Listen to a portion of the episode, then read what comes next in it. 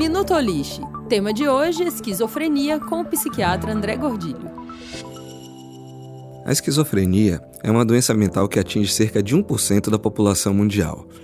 Ao contrário do que pensa o senso comum, a esquizofrenia não se manifesta apenas na forma de loucura clássica, onde o indivíduo rompe completamente com a realidade. Em grande parte dos casos, o paciente apresenta sintomas brandos tratados em consultório. Além dos sintomas mais conhecidos, como delírios e alucinações, a esquizofrenia pode se manifestar através de alterações na afetividade, indiferença ao que acontece à sua volta e diminuição da motivação.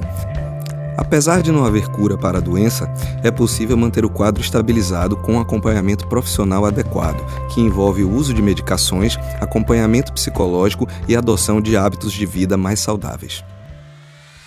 Para mais informações, acesse oliste.com.br. Responsável técnico Dr. Luiz Fernando Pedroso, CRM 11711.